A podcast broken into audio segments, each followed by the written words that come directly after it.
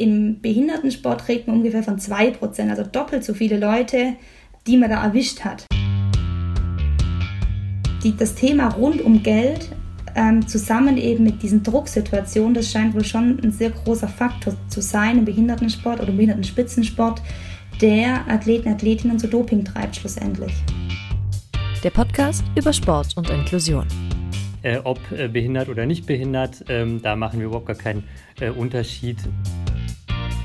Hintergründe, Interviews und Geschichten. Alles Para. Ich habe in äh, meiner ganzen sportlichen Laufbahn nach einem Spiel noch nie ein Check-Hands verweigert, als wir letztens äh, Testspiele gegen die Italiener hatten, äh, habe ich ihm auf jeden Fall meine Hand weggezogen. Ihr habt mal wieder vieles, wenn nicht sogar alles richtig gemacht und alles Paare eingeschaltet, ob im Zug zur Arbeit, im Auto zur Arbeit oder beim Kochen oder beim Wäscheaufhängen. Wie auch immer, jetzt gibt es von uns wieder die volle Dröhnung Parasport und von uns, das heißt von Philipp Wegmann und mir Dorian Aus. Ja, volle Dröhnung, äh, Doran, ist schon fast eigentlich das Stichwort, wobei wir damit vielleicht ein bisschen aufpassen müssen. Äh, bei uns geht es nämlich heute um Doping und äh, ganz speziell natürlich im Parasport. Ein Thema, das nicht gerade immer auf der Titelseite des Sportteils ist, ab und zu mal hinten runterfällt in Tageszeitungen, aber eben trotzdem einfach sehr wichtig ist. Absolut, ein total wichtiges Thema, weil das ja auch sehr viel mit Fairness am Ende des Tages zu tun hat. Und ja, über Doping und den Anti-Doping-Kampf wird im olympischen Sport immer mal wieder berichtet. Und ja, da kommen wir wir natürlich jetzt ins Spiel. Das ist unser Auftrag, den paralympischen Blickwinkel darauf zu werfen und wir haben uns ja mal sehr kompetente Verstärkung gesucht. Wir schalten äh, diesmal etwas weiter weg zu einer jungen Frau, die genau zu diesem Thema forscht und zwar äh, einer Tiroler Privatuni in Hall in Österreich. Hallo Katrin Weber. Hallo, vielen Dank für die Einladung, dass ich bei euch sein darf. Ja, sehr gern. Doping im Parasport, das ist so, Katrin, so ein bisschen äh, dein Fachgebiet schon fast. Und wenn wir ehrlich sind, kriegt man da kaum was mit. Ist das denn überhaupt ein Problem? Wie ist das Ausmaß? Gibt es überhaupt ein Ausmaß? Genau, das war unsere, mitunter zumindest, unsere Forschungsfrage auch ein Stück weit. Also wie ihr richtig schon eingeleitet habt, im olympischen Sport kriegt man es ja relativ häufig irgendwo, irgendwie immer mit, dieses Doping-Thema.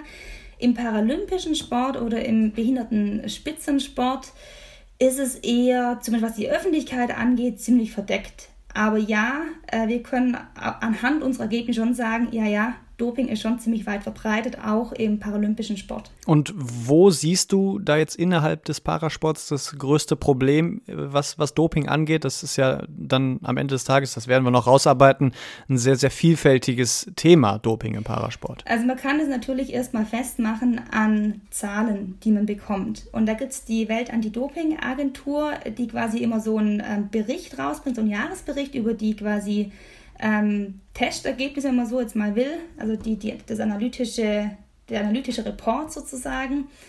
Und da kommt es raus, wenn man das mal alles so zusammen äh, addiert, kommt raus, im Nichtbehindertensport redet man so circa 1% äh, der Leute, die dort von der, also insgesamt getestet wurden, ähm, haben gedopt. Und im Behindertensport redet man ungefähr von 2%, also doppelt so viele Leute, die man da erwischt hat. Jetzt das mal, was, was die WADA macht oder was die WADA uns ähm, gibt sozusagen. Ähm, selber ist die Studienlage relativ dünn äh, im Behindertenspitzensport und da haben wir jetzt, die jetzt angesetzt mit einer qualitativen Studie. Eine Frage war bei uns an die Athleten, Athletinnen, wie ist denn eure Wahrnehmung zu ähm, Doping im Behindertenspitzensport? Ein Hauptergebnis bei uns ist, okay, Doping passiert auch im paralympischen Sport. Das ist überhaupt keine Ausnahmeerscheinung, sondern das gehört da im Anführungszeichen auch dazu. Du hast jetzt ja gerade schon gesagt, quasi doppelt so hoch, also 2% im Gegensatz zu 1%. Ähm, woran das liegt, da gehen wir nachher nochmal drauf ein, weil es ja auch manchmal als Doping gewertet wird, obwohl es gar nicht das Doping war, wie sich es jetzt jeder vorstellen würde. Äh, bevor wir das aber machen oder bevor wir gleich nochmal drauf eingehen, nochmal ganz kurz zu dir. Äh, eigentlich reden wir ja immer mit äh, Sportlerinnen und Sportlern, Jetzt geht es mehr so um Forschungsthema. Äh, trotzdem muss man natürlich mal ein bisschen kurz was von dir wissen. Was ist dein Sport? Wo bist du Fachfrau? äh, das ist eine gute Frage. Tatsächlich habe ich keinen expliziten Sport, äh, den ich betreibe, im Sinne von, dass ich da irgendwie Wettkampf mache oder sowas. Ich bin sehr stark im Alpinsport aufgewachsen, also sprich ähm, Bergsteigen, Klettern, Skifahren, Skitouren, Hochtouren, also dieses, dieses ganze Bergsport, die ganze Bergsport-Ecke, äh, da bin ich zu Hause. Ich habe äh, in Innsbruck studiert und bin schon mitunter aufgrund der Bergwelt hierher kommen zum Studieren. Aber wie bist du dann zum Thema Doping im Parasport gekommen? Was war so die Schnittmenge, wenn du sagst, äh, ansonsten eher die, die Wandersfrau? Genau. Ähm, tatsächlich ist es so, dass ich während meinem Studium ähm, habe ich Rollstuhlbasketball. Das ist so ein Universitätskurs bei uns ähm, in Innsbruck am Sportinstitut. Den habe ich eine Zeit lang geleitet und bin da quasi in Kontakt gekommen zu Behindertensport erstmal, so generell. Und dann nach meiner Ausbildung ähm, war diese Stelle ausgeschrieben, auch explizit mit diesem Projekt. Und ich habe mir das durchgelesen und dachte, naja, ich habe da gewisse Schnittpunkte, zum Beispiel zum Behindertensport, das insgesamt mal und kann mir darunter was vorstellen, weiß ungefähr, wie das abläuft. Klingt total spannend und es wäre cool. Und das ist schon auch ein Ziel, warum machen wir das Projekt eigentlich? Weil wir Sportler, Sportlerinnen mit Behinderung eine Stimme geben wollen, dass die einfach auch mal repräsentiert werden irgendwo und, und gesehen werden und ein Dialog tritt. Und das nicht immer nur im olympischen Sport der Fall ist. Das ist meine Motivation, da ähm, dieses Forschungsprojekt quasi anzunehmen und da jetzt drin zu stecken. Über das Forschungsprojekt reden wir, reden wir auch gleich nochmal so ein bisschen äh, oder ein bisschen mehr auch. Ähm, beim Parasport ist ja immer so das Phänomen, dass Athletinnen und Athleten, äh, dass man immer die bewundert, die Geschichten bewundert, wie sie vielleicht trotz Schicksalsschlägen sich zurückgekämpft haben oder trotz Unfällen äh, den Weg in den Sport gefunden haben. Haben wir auch schon in mehreren Folgen ja von Leuten gehört, von Sportlerinnen und Sportlern. Ist da dann die Gefahr oder wie ist deine, deine Erfahrung damit? Ist dann da die Gefahr, dass man das Thema vielleicht ein bisschen seichter angeht und ja, wir haben mal uns hier aufgeschrieben, in Stichwort, in Anführungszeichen mit Samthandschuhen quasi anfasst? Ja, das ist eine sehr gute Frage. Also natürlich, vielleicht wird man verleitet aufgrund dessen, ähm, dass in der Gesellschaft Behinderung zwar immer mehr auch gesehen wird, zum Glück auch gesehen wird und entsprechend damit auch umgegangen wird, ähm, dass aber trotzdem die Wahrnehmung entsteht, dass man da vielleicht noch ein bisschen vorsichtiger ist, eben aufgrund dessen, was, was die Menschen zum Teil schon irgendwie durchgemacht haben, ist nachvollziehbar.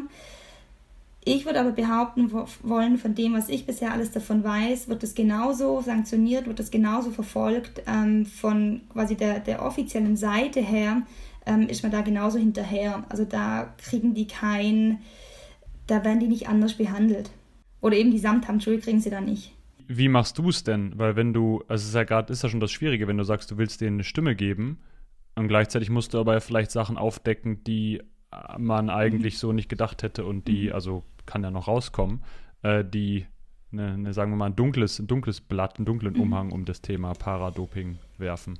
Genau, tatsächlich ist es so, dass wir in unseren Interviews nicht explizit danach gefragt haben, hast du schon gedopt oder weißt du, jemand, der gedopt hat. Äh, Wäre ethisch für uns auch total problematisch, weil wenn wir das erfahren würden äh, oder wissen würden, würden wir in einem Dilemma stehen, weil das an sich ähm, dann zu einer Anzeige gebracht werden muss, also Anzeige im Sinne von, ähm, dass man das melden muss. Ähm, und dann würden wir dann natürlich irgendwie in eine Zwickmühle stecken und deshalb war das explizit keine Frage unser, unseres Interviewguides und in Anführungszeichen interessiert uns das auch überhaupt nicht, ob der Athlet oder die Athletin, die wir da interviewt haben, potenziell vielleicht auch schon mal gedopt hat. Ähm, darum ging es uns nicht. Wir wollen das Thema Doping im Parasport mal so ein bisschen aufdröseln. Da gibt es ja viele Aspekte, die da so reinspielen. So ein paar sind auch schon angeklungen. Die Klassifizierungen, da werden wir noch drauf zu sprechen kommen. Medizinische Ausnahmegenehmigungen, das Testsystem, was im Endeffekt dahinter steckt, um ja mögliche äh, Dopingvergehen auch aufzudecken. Und natürlich das, ich nenne es jetzt mal, sehr, sehr klassische Dopen, was sich so jeder Otto-Normalverbraucher wahrscheinlich darunter vorstellt. Man nimmt eine Tablette ein und ist dadurch dann äh, stärker oder ausdauernder oder eben mit, mit Eigenblutdoping. Das ist ja so, ich nenne es jetzt mal das, das klassische Dopen. Katrin, gibt es denn Zahlen dazu? Du hast eben schon gesagt, 1% im olympischen Bereich, 2% im paralympischen Bereich. Gibt es denn Zahlen auch dazu, wie es abseits davon aussieht? Es gibt ja auch wahrscheinlich immer eine Art äh, Dunkelziffer, wie viele Athletinnen und Athleten einfach durchs Netz gehen und gar nicht erwischt werden. Also tatsächlich im quasi Behindertensport oder paralympischen Sport, nein, da kann ich nichts Konkreteres dazu sagen, weil wir immer die erste Gruppe sind, die sich das überhaupt mal anschaut, äh, dieses Thema Doping und paralympischer Sport. sehr wohl aber im nichtbehinderten ähm, Sport, also Spitzensport, olympischen Sport. Da gibt es von Ulrich und Kollegen, Kolleginnen eine Studie ähm, von 2018. Die haben das bei der Leichtathletik-Weltmeisterschaft bei zwei Events quasi untersucht. Und da sollten die ähm, Teilnehmer, Teilnehmerinnen sozusagen so in einem Fragebogenverlauf auch die Frage beantworten, ob sie in den letzten zwölf Monaten ähm, eine Anti-Doping, einen Anti-Doping-Regelverstoß begangen haben. Und da haben bei dem ersten Event 43,6% Ja gesagt und bei dem zweiten 57,1%. Was schon zeigt, dass die Dunkelziffer vermutlich viel, viel höher liegt, wie das, was die WADA sagt. Das ist schon äh, der Wahnsinn. Also das ist im Schnitt ja fast die Hälfte. Das ist ja fast jeder Zweite oder jede Zweite, die da irgendwie sagen, ja, haben wir mal was gemacht. Obwohl Doping natürlich immer, Dorian, du hast ja eben auch schon gesagt, ein, also gibt es ja verschiedenste Formen. Äh, da wäre dann die Frage, was da wie wozu gezählt wurde. Ne? Aber trotzdem, so leistungssteigerndes und verbotenes zu nehmen, jeder Zweite, ja. schon krass. Und man muss aber auch sagen, jetzt sind wir hier in der Leichtathletik unterwegs. Das ist natürlich mitunter eine, ich sage es mal, prädestinierte Sportart äh, zu dopen, weil Kraft, Ausdauer, Schnelligkeit, in Anführungszeichen, ähm, ich sage überspitzt, da lohnt es sich halt mehr zu dopen, wenn man einfach, wenn es körperlich anstrengend ist, ähm, so vielleicht leicht übersetzt, wie im Vergleich zu beispielsweise, nehmen wir mal Tischtennis oder Judo her, wo ich einfach erstmal technisch auf einem extrem hohen Level sein muss. Ähm, also wenn ich das technisch schon nicht kann, dann kann ich noch so viel dopen, da wird es mich nicht weit bringen. Ein anderer Sport, der auch sehr, sehr anfällig ist und wie du es schon äh, ja, ein bisschen überspitzt praktisch gesagt hast, wo es sich sehr, sehr lohnen könnte zu dopen, ist äh, das Radfahren, der Radsport. Spätestens seit Lance Armstrong und Jan Ulrich und äh, viele, viele weitere Fahrer äh, bei der Tour de France im Hauptfeld zum Beispiel, äh, ist das hinlänglich bekannt, dass der Radsport da sehr, sehr anfällig für ist und ein riesen Dopingproblem hatte, vielleicht auch noch hat. Im Moment äh, ist das ja tatsächlich etwas ruhiger. Ein Paracycler, mit dem wir gesprochen haben, Hans-Peter Durst, der hat da auch schon so seine Erfahrungen gemacht. Für mich war vor Jahren mit die größte Enttäuschung, dass ein uns allen, ich möchte den Namen natürlich nicht sagen, aber uns allen als vorbildlicher Radsportler bekannter Australier kurz vor den Paralympics in Rio 2016 als positiv erkannt wurde. Er hat wohl im vorbereitenden Trainingslager in Italien äh, EPO genommen, hat uns dann auch alle angeschrieben, alle Athleten, alle Betreuer, hat sich entschuldigt. Er hat es damals mit dem enormen Druck erklärt, den er als schon erfolgreicher Sportler, als erfolgreicher Paracycler gefühlt hat und hatte keinen anderen Ausweg mehr, als eben zu unlauteren Mitteln zu greifen. Das sagt also Hans-Peter Durst. Hast du, wenn wir jetzt mal so ein bisschen auf die Motivation schauen, warum man Dopingmittel nimmt, das ist ja jetzt äh, EPO, klassischstes Doping sozusagen.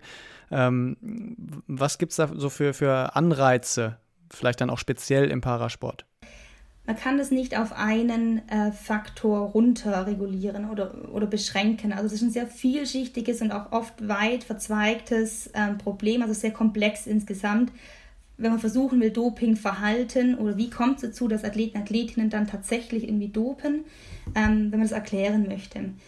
Was wir herausgefunden haben, ähm, so ein bisschen, das kam es auch in dieser Sprachnachricht raus, ähm, dass Druck, also Drucksituationen sehr, sehr häufig einfach für Athleten, Athletinnen ein Problem darstellen. Und bei uns ist es vor allem Druck in Kombination mit finanziellen Anreizen.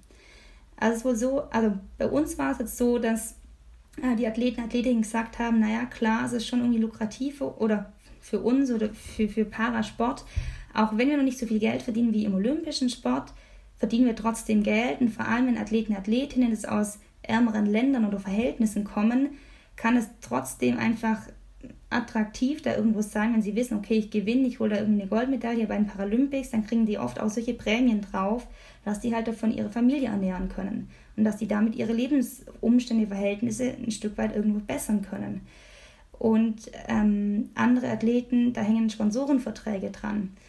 Und also dieses, ähm, die, das Thema rund um Geld ähm, zusammen eben mit diesen Drucksituationen, das scheint wohl schon ein sehr großer Faktor zu sein im Behindertensport oder im Behindertenspitzensport, der Athleten, Athletinnen zu Doping treibt schlussendlich. Wobei positive Dopingprobe heißt im paralympischen Bereich auch ja nicht immer direkt jetzt Doping. Wir haben das eben schon mal kurz angesprochen. Ähm, das hat uns aber auch nochmal Stefan Trinks, Leiter des Dopingkontrollsystems von der NADA, erklärt, also von der Nationalen Anti-Doping-Agentur. Also grundsätzlich muss man ja differenzieren zwischen tatsächlich dann positive Proben und Fälle, die im Prinzip dann vom ähm, ja, Sportschiedsgericht oder äh, auch vom normalen Gericht aufgemacht werden. Und da muss man schon sagen, die Zahl der positiven Proben im Para-Bereich, die ist höher, liegt ja ein bisschen auch in der Natur der Sache, weil möglicherweise eben auch Medikamente zum Einsatz kommen, die dann ähm, Substanzen enthalten, die auf der Verbotsliste der WADA stehen. Das hat aber erstmal nichts zu bedeuten, weil nämlich für solche Fälle gibt es die Regelung, dass äh, sogenannte Therapeutical Use Exemptions ausgestellt werden können. Die müssen natürlich vorher recht aufwendig beantragt werden bei der Anti-Doping-Agentur in Deutschland. Und in solchen Fällen, äh, wo dann unser medizinisches ähm, dieses Ressort beziehungsweise dann auch äh, das, ähm, die Kommission für die Entscheidung dieser medizinischen Ausnahmegenehmigung zum Schluss kommt, dass eine äh, Gabe oder Einnahme dieser Medikation in Ordnung ist. Ähm, bedeutet Umkehrschluss aber natürlich auch, dass die Analysen im Labor darauf anschlagen, aber letzten Endes kommen dann quasi diese positiven Analysen zu uns, zur NADA, äh, und wir können dann nachprüfen, ob eben eine sogenannte TUE vorliegt oder nicht. Da muss man vielleicht noch ganz kurz dazu sagen, das ist jetzt kein reines paralympisches Phänomen. Also das gibt es auch im olympischen Sport, äh, gerne auch mal wieder das Radsportbeispiel angebracht, wo unfassbar viele Asthmatiker mitfahren, wo man sich denkt, äh, warum sind Menschen, die eigentlich Probleme mit der Lunge haben, in so einem Ausdauersport äh, zu Hause?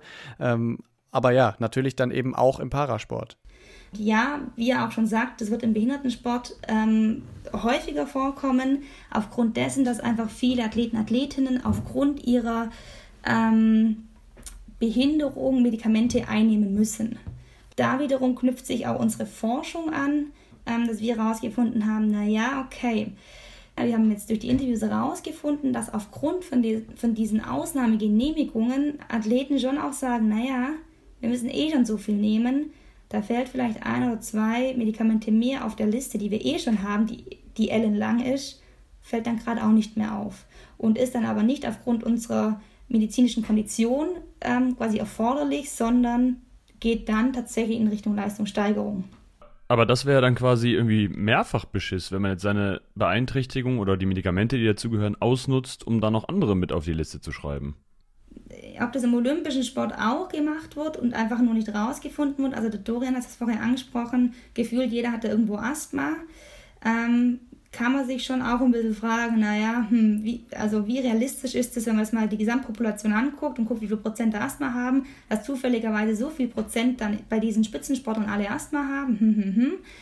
Ähm, und ein Interviewpartner bei mir hat schon auch gesagt, ja, er fragt sich schon auch manchmal, wieso im Schwimmen so viele Leute diesen, diese Asthma-Sprays äh, benutzen.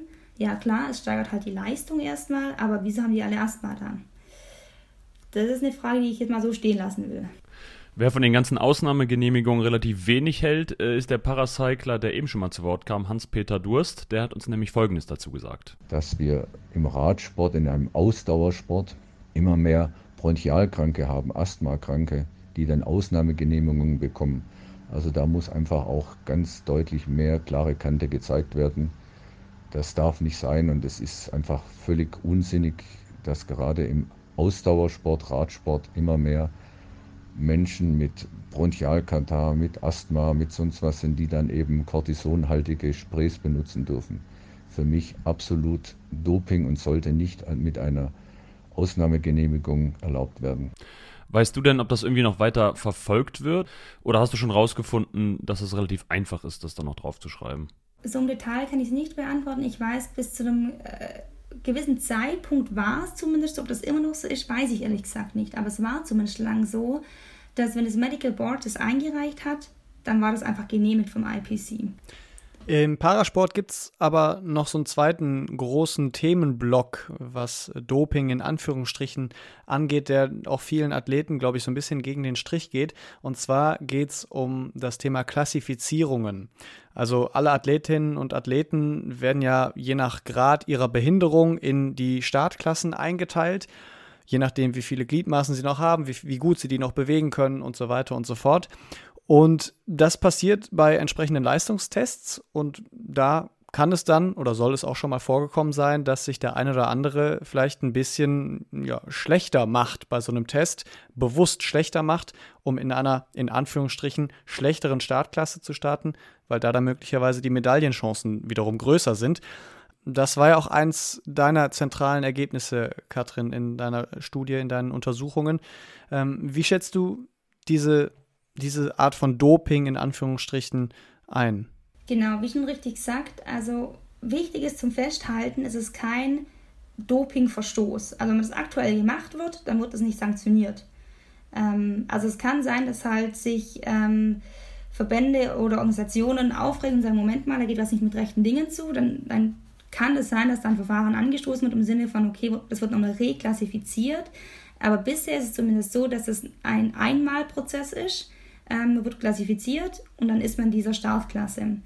Und das Problem ist natürlich immer, irgendwo fängt halt eine Klasse an und irgendwo hört die Klasse auf.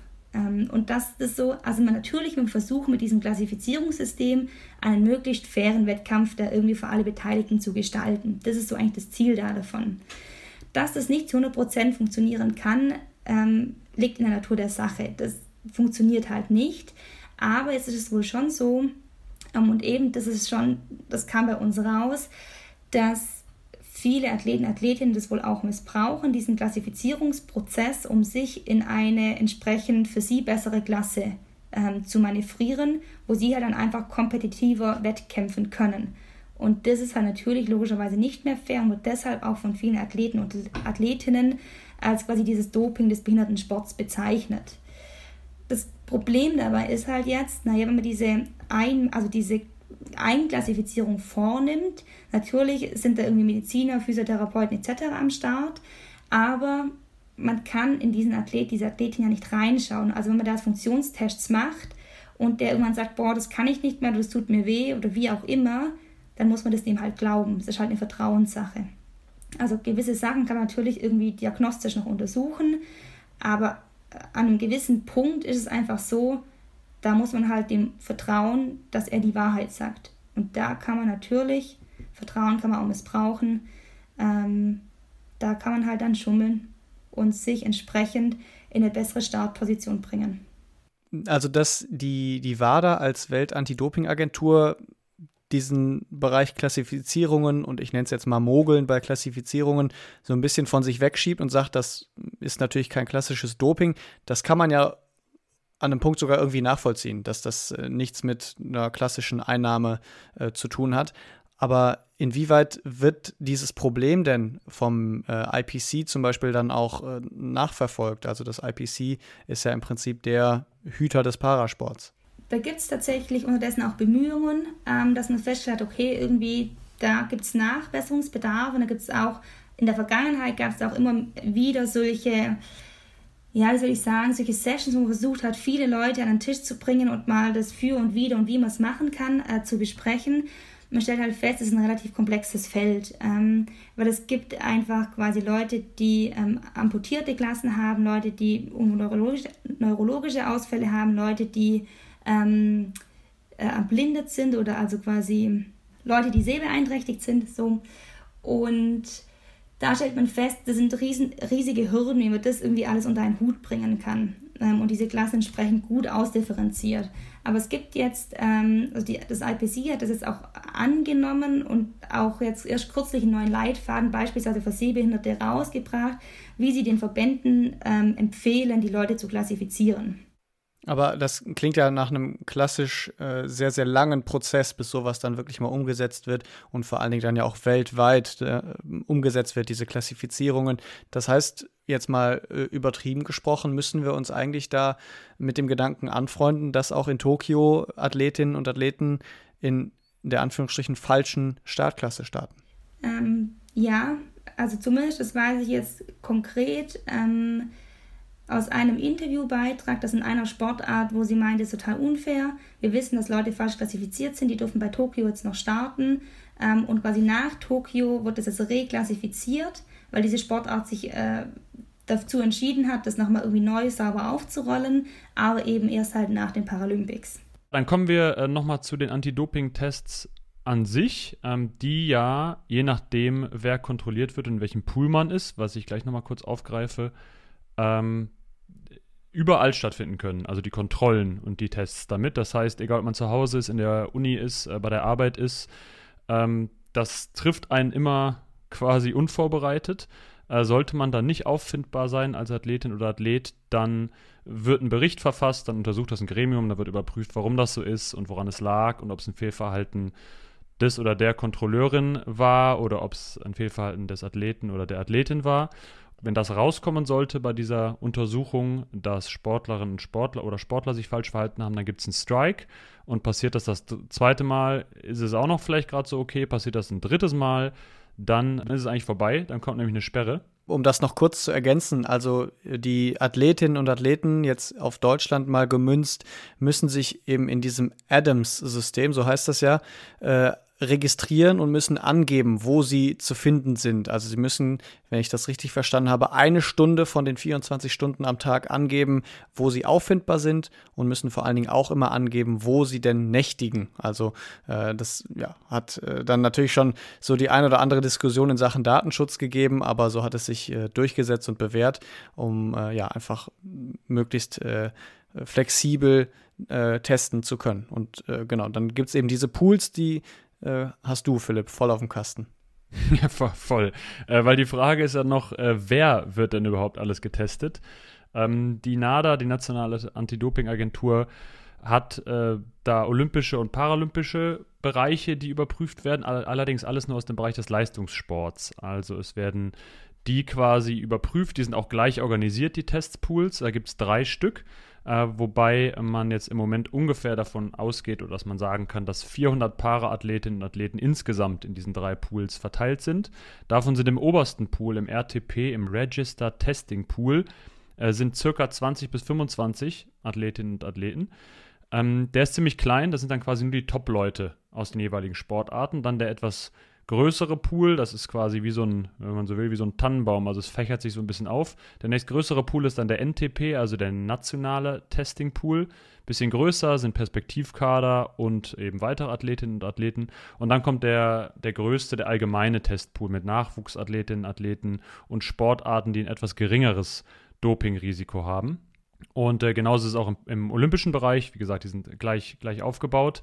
Die Einteilung, in welchen Pool man kommt, erfolgt dann nach Verbänden und eben nach so einem internen, also NADA-internen Risk Assessment für die Sportarten. Also die Sportarten werden gewertet, welches Risiko sie eben haben, dass dort gedopt wird. Und äh, die höchste Gruppe, Gruppe A, wären zum Beispiel die Sportart, über die wir jetzt schon mal geredet haben, der Radsport oder eben der Kraftsport. Ich nehme mal an, dass da wahrscheinlich auch irgendwie die Leichtathletik dann ähm, angesiedelt ist. Und ja, die Unterschiede in den Pools, innerhalb der Pools ist so ein bisschen das, Dorin, was du gerade angesprochen hast, nämlich, dass man dann im höchsten Pool auf jeden Fall online auch immer die Whereabouts, also die Wo bin ich, angeben muss, um eben gefunden und getroffen zu werden. Ähm, die NADA sagt, dass sie die weltweit meisten Proben durchführen, die weltweit meisten Anti-Doping-Proben mit 17.000 im Jahr. Und danach kommen dann erst äh, die USA, Großbritannien oder China, wobei man da immer so ein bisschen das Verhältnis sehen muss äh, zur Größe der Testpools, weil die eventuell auch in anderen Ländern eben kleiner sind oder anders strukturiert sind.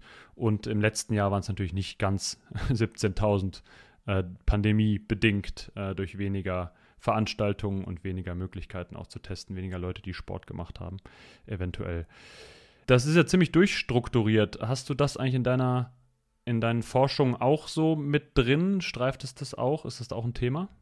Ähm, ja, tatsächlich schon. Also, weil wir angesprochen haben, dieses Whereabout-System, ähm, quasi die Athleten, quasi deine höchsten Gruppe, die müssen ja sozusagen Tag und Nacht und immer und überall äh, zur, Verfügung, zur Verfügung stehen für Tests an sich erstmal. Also es gibt ja solche In-Competition-Tests, also quasi während dem Wettkampf. Und es gibt sogenannte Out-of-Competition-Tests. Das ist quasi, wenn halt quasi kein Wettkampf ist ähm, und die halt normal irgendwo trainieren, dann müssen die aber an sich irgendwo auch auffindbar sein. Und bei uns kam es schon raus, dass sie sagen, naja, ähm, quasi in, ich sag es mal, Industriestaaten, wo man irgendwie schon sehr zugänglich irgendwo unterwegs ist, ähm, wo man halt trainiert, wo man sich aufhält, ist es auch kein Problem, auch Leute out of competition zu, zu testen. Sehr wohl aber ist es halt ein Problem, wenn Leute aus vielleicht infrastrukturschwächeren Staaten und oder wo das einfach schwieriger ist, da können die zwar vielleicht irgendwie sagen, whereabouts-mäßig, ja, ich bin da irgendwo sonst wo, es ist de facto aber für die Kontrolleure, Kontrolleurinnen ähm, nicht immer möglich, die Leute aufzufinden. Aber selbst wenn man äh, den Sportler oder die Sportlerin mal angetroffen hat, heißt das nicht, dass das äh, eine schnelle Nummer ist. So ein Dopingtest kann eine ganz schöne Weile dauern. Das hat uns äh, Simon Kunst äh, berichtet. Der ist der äh, Torhüter der Para-Eishockey-Nationalmannschaft der Deutschen. Ansonsten ähm, sind für mich die Dopingkontrollen immer etwas komplizierter, weil es mir schwerfällt, unter Beobachtung äh, gut zu pinkeln, sodass man bei mir äh, immer eher zwei bis drei Stunden rechnen kann. Äh, bis man dann irgendwie die gewünschte Menge Urin in die zwei, ja erstmal in den Becher und dann in die entsprechenden zwei Gefäße dann äh, vollbracht hat. Ja, zwei bis drei Stunden, das äh, ist schon eine Weile. Also ich meine, ich habe das schon öfter mal von äh, Sportlerinnen und Sportlern gehört, dass das natürlich gerade nach dem Wettkampf, wo man sehr viel ausgeschwitzt hat, äh, schwierig ist, vielleicht direkt Wasser zu lassen. Aber zwei bis drei Stunden ist schon, ist schon eine Hausnummer. Es kann ja auch sein, dass es zu dieser Länge führt an Kontrolle, weil anders getestet werden muss, ähm, weil äh, Unterschiede sind in der Testung, weil Blut anders genommen werden muss, wenn Gliedmaßen fehlen oder sonstiges. Trotzdem, das hat uns nochmal Stefan Trinks von der NADA gesagt, gibt es aber keine wirklichen Unterschiede zwischen olympischen und paralympischen Sport. Das ist also alles exakt das Gleiche, ähm, wie wir die Kontrollen äh, planen. Ähm, natürlich in der Durchführung gibt es dann Ausnahmen, wenn zum Beispiel ein Rollstuhlfahrer oder Rollstuhlfahrerin kontrolliert werden. Dann gibt es eben Unterschiede bei der tatsächlichen Abnahme in erster Linie des Urins und natürlich, ne, wenn wir Blutproben abnehmen und der Athlet oder die Athletin äh, möglicherweise dann eben keine Arme hat, ähm, genau, ne, da müssen wir dann darauf reagieren. Da gibt es aber tatsächlich auch extra Amendments in den internationalen Standards ähm, der Weltantidopingagentur, die wir dann letzten Endes auch ähm, äh, übersetzen und auch annehmen und somit dann eben hierfür auch Lösungen geschaffen sind.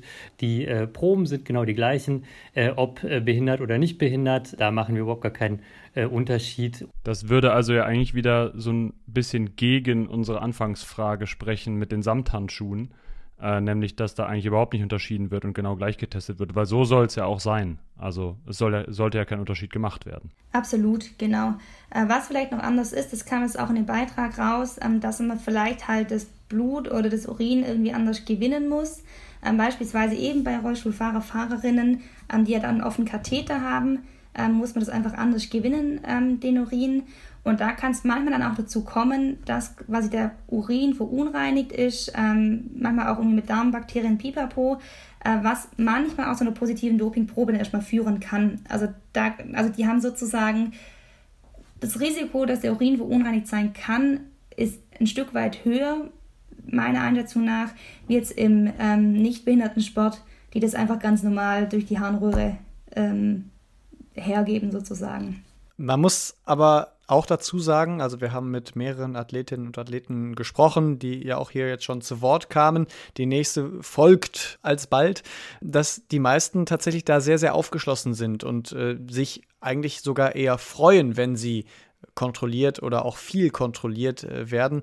So ging es auch der ja, ehemaligen, muss man mittlerweile sagen, äh, Weltklasse Paraschwimmerin, Handbikerin und Triathletin äh, Christiane Reppe, die wir ja auch schon im Podcast hatten und vor ja, wenigen Monaten ihre Karriere beendet hat, aber natürlich äh, viele Jahre auch Dopingkontrollen äh, über sich ergehen hat lassen. Wobei ergehen lassen klingt irgendwie etwas negativer, als sie es jetzt äh, erzählt. Ich war immer ganz froh, wenn die einfach da waren, weil man dann natürlich auch eine Bestätigung hat, okay, es ist alles gut. Und äh, auf der anderen Seite hatte ich immer das Gefühl dann, okay, ähm, es wird kontrolliert. Also ich habe das immer so empfunden, dass bei uns im Parasport tatsächlich sehr wenig kontrolliert wird. Äh, ganz im Gegensatz zu den olympischen Athleten, die ja schon deutlich äh, öfter kontrolliert werden. Und das finde ich immer ein bisschen schade und verstehe ich auch nicht ganz. Ich denke, da liegt es wahrscheinlich am Geld, weil das muss ja auch immer jemand bezahlen. Ähm, aber und ich finde eigentlich auch die, die Leute, die da kommen äh, und die Dopingkontrollen machen, mit denen habe ich mich immer super verstanden und ähm, habe auch immer wahnsinnig gern äh, mal denen ihren Geschichten gelauscht, ähm, weil die doch ab und an mal so ein bisschen was erzählen, was denen eben so passiert. Und ähm, das fand ich äh, doch schon sehr interessant, denn es gibt auch Athleten, die ja, äh, die ähm, Kontrolleure nicht ganz so einfach reinlassen. Punkt, Punkt, Punkt. Äh, Stefan Trinks von der NADA sieht aber sogar noch einen weiteren kleinen Unterschied zwischen den äh, Parasportlern und den olympischen Sportlern. Ich habe den Eindruck, dass äh, behinderte Sportlerinnen und Sportler äh, sehr, sehr professionell mit dem Thema Anti-Doping umgehen. Äh, ich kann nur mutmaßen, woran es liegt, aber tatsächlich, um also das nochmal zu untermauern, äh, wir haben tatsächlich deutlich mehr nicht erfolgreiche Kontrollversuche bei Sportlerinnen und Sportlern ohne Behinderung und bei eben behinderten Athletinnen und Athleten können wir sehen, dass wesentlich häufiger wir erfolgreich sind bei der Kontrollversuche äh, Durchführung und äh, genau, und wir haben da eben tatsächlich äh, nicht so viele in Anführungszeichen Ausfälle. Es sind bei den ähm, nicht behinderten Athleten jetzt auch nicht besonders hoch. Das liegt immer so ungefähr im Prozentbereich von 10 Prozent äh, der gesamten Kontrollen. Aber tatsächlich, äh, das ist ein Unterschied, äh, den wir sehr messbar auch darstellen können, dass eben bei behinderten Sportlerinnen und Sportlern die Quote der erfolgreichen Kontrollen höher ist. Was ich jetzt natürlich dahingehend interpretiere, dass das Thema hier äh, auch wesentlich, ähm, ja, dass es sehr ernst genommen wird. Wie sind da so deine Erfahrungen, Katrin? Also du hast da jetzt zu geforscht, waren da auch die Athletinnen und Athleten sehr offen und aufgeschlossen im Parasportbereich? Genau, ich wollte es gerade sagen, also zum Beispiel die Interviews, die ich alle geführt habe, ähm, da waren eigentlich alle durch die Bank auch sehr, sehr positiv und sagen, ja, ich freue mich total, wenn die kommen, weil dann weiß ich auch, dass alles okay ist bei mir und ähm, genau, da war es keiner dabei, der da irgendwie meinte, boah, nicht schon wieder, hm, hm, sondern durchwegs positiv.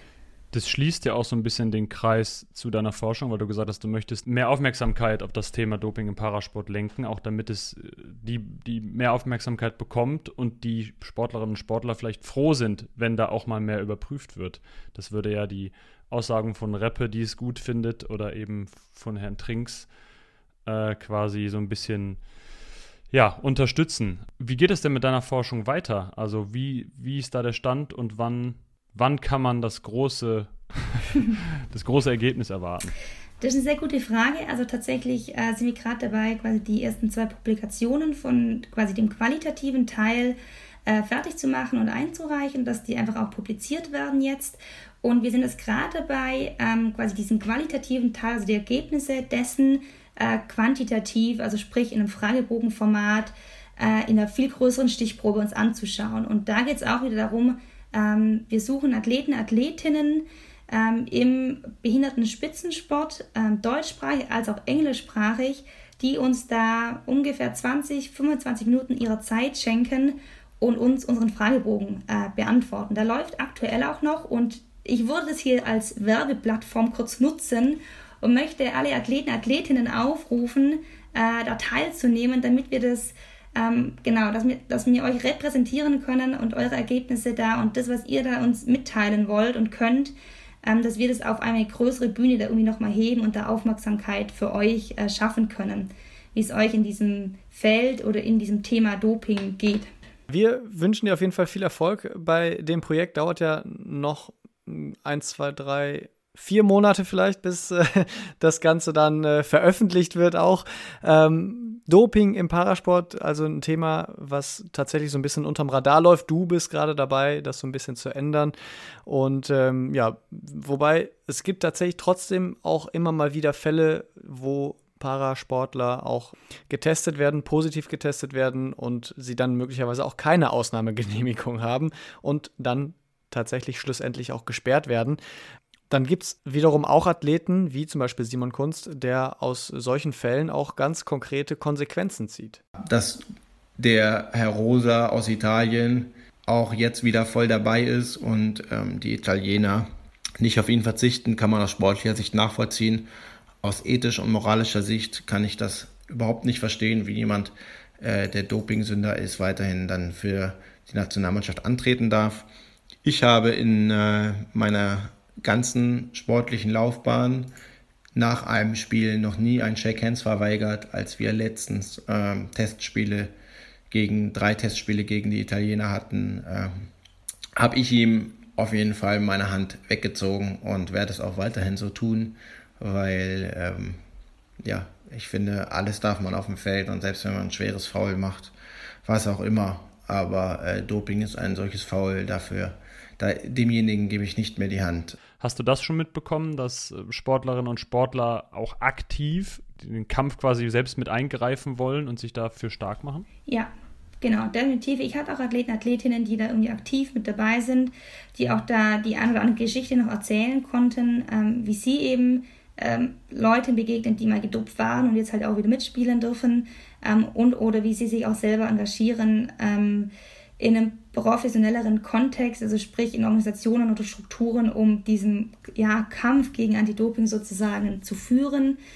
Ähm, genau. Und was, was ich da kurz noch sagen wollte, also es gibt eine ähm, Liste gesperrter Athleten, Athletinnen vom IPC und aktuell stehen da 20 drauf, die quasi eine ähm, zeitlich begrenzte äh, Sperre haben. Und davon sind, davon sind zwölf aus dem Gewichtheben, sieben aus der Leichtathletik und ein aus dem Skilanglauf.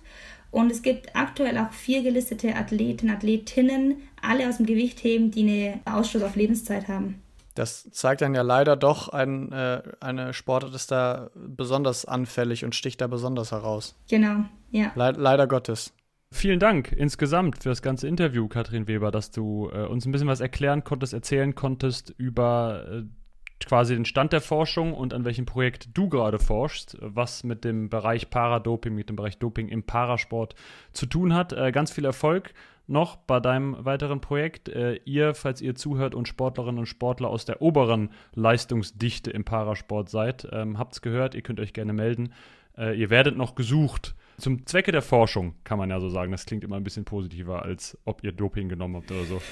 ähm, danke auch nochmal an äh, Stefan Trinks von der NADA, der uns einige Punkte nochmal näher erklärt hat. Und danke natürlich auch nochmal an Hans-Peter Durst, Christiane Reppe und Simon Kunst, die uns kleine Nachrichten und Meinungen zum Thema Doping im Parasport geschickt haben. Und der aufmerksame Zuhörer von den ganzen bisherigen 15 Alles Para-Folgen und derjenige, der auch mal bis zum Ende zugehört hat, der wird wissen, die letzten Worte bei uns im Podcast äh, hat immer unser Gast, in diesem Fall also du, Katrin. Vorher noch ganz kurz, wenn ihr Fragen und Kritik habt, dann schreibt uns das natürlich gerne per E-Mail allesparapodcast.gmail.com oder ansonsten einfach folgen auf Instagram, Facebook und so weiter und so fort. Und Katrin, damit äh, gehört dir jetzt hier die abschließende Bühne. Philipp und ich äh, verabschieden uns. Wir sind dann in 14 Tagen wieder zu hören, sozusagen.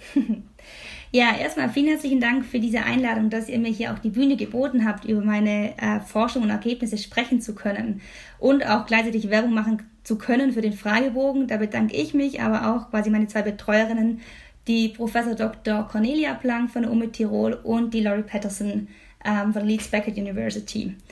Ähm, genau, das an dieser Stelle, aber gleichzeitig cool und ich hoffe total, dass wir mit unserer Forschung was bewegen können, dass wir quasi den Sport ähm, ein Stück weit, in Anführungszeichen, sauberer machen können durch unsere Ergebnisse und damit für die Athleten und Athletinnen eine fairere und ähm, ja, schönere Art zu Wettkämpfen irgendwo dann äh, präsentieren und stellen können. Und damit sage ich vielen herzlichen Dank und hoffentlich bis bald.